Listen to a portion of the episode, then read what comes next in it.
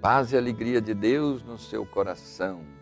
Sou Dom Pedro Spolini, bispo da Diocese de Santo André. Convido você, meu irmão, minha irmã, nesse dia 26 de junho, já estamos chegando no final do mês. Convido para meditarmos a palavra de Deus, Verbo. Esse programa tem como objetivo difundir a palavra de Deus. E nós o fazemos aqui através da TV Mais, TV abençoada porque divulga a palavra do Senhor. Deus recompensa todos aqueles que facilitam a palavra de Cristo ir pelo mundo para anunciar a boa nova. Nessa segunda-feira, décima segunda semana do tempo comum, vamos meditar o Evangelho de Mateus, capítulo 7, de 1 a 5. Ouçamos o Evangelho. Não julgueis e não sereis julgados, disse Jesus. Porque no mesmo modo que julgardes, sereis também vós julgados. E com a medida com que tiverdes medido, também vós sereis medidos. Porque olhas a palha que está no olho do teu irmão, e não vês a trave que está no teu? Como ousas dizer a teu irmão: Deixa-me tirar a palha do teu olho quando tens uma trave no teu? Hipócrita, tira primeiro a trave de teu olho e assim verás para tirar a palha do olho do teu irmão. Palavra da salvação. Palavras fortes de Jesus, não é verdade? Mas verdadeiras, que nos chamam à conversão Jesus se posiciona contra o julgamento arrogante. Trata-se do julgamento que despreza e que condena. Emitir juízo sobre as pessoas é imprudente. Podemos constatar realidades, fatos, mas não interpretar ou julgar o porquê que acontece aquilo por que, que a pessoa faz isto? Primeiro, porque toda pessoa é um mistério.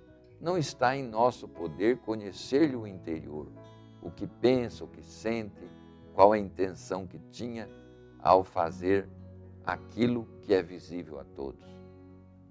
Segundo, porque mesmo que sejamos testemunhas oculares de suas atitudes, corremos risco de interpretá-las mal, erroneamente, não raro movidos por preconceito ou má fé. Não fomos criados para condenar. Quando Jesus diz não julgueis, ele quer dizer não condenar. E sim, fomos criados para amar. O fato de Jesus nos alertar para não julgar o próximo, não condenar o próximo, não tem nada a ver com não corrigir o próximo. Porque Jesus, em outro trecho do Evangelho, ele ensina a correção fraterna. Se teu irmão pecar, vai e o admoesta. Mas não a condenação, o julgamento. Então é isso porque Jesus nos deixa um recado sensato e oportuno. Tire primeiro a trave do seu olho e então você verá bem para tirar o cisco do olho do seu irmão. Olha bem, tarefa para a vida inteira, já que corrigir os próprios defeitos não é fácil nem automático, dura toda uma vida, requer intenso e perseverante trabalho espiritual. Peçamos ao Senhor a graça da conversão para que o nosso coração embora vendo as misérias alheias e embora muitas vezes como pais, mães, tendo o dever de corrigir, jamais condenemos, jamais desprezemos aqueles que erram.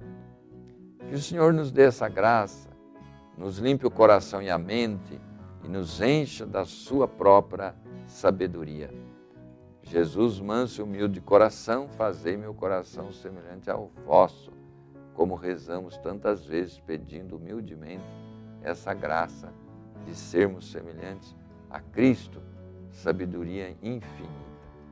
Meu irmão, minha irmã, que nesse dia você tenha paz, que a sua vida seja repleta de esperança, não fique triste, não desanime, mas tenha aquela coragem que vem do Santo Espírito que nos anima na fé, na esperança e na caridade. Eu te abençoo de todo o coração. Em nome do Pai, Filho, Espírito Santo. Fique em paz, fique com Deus.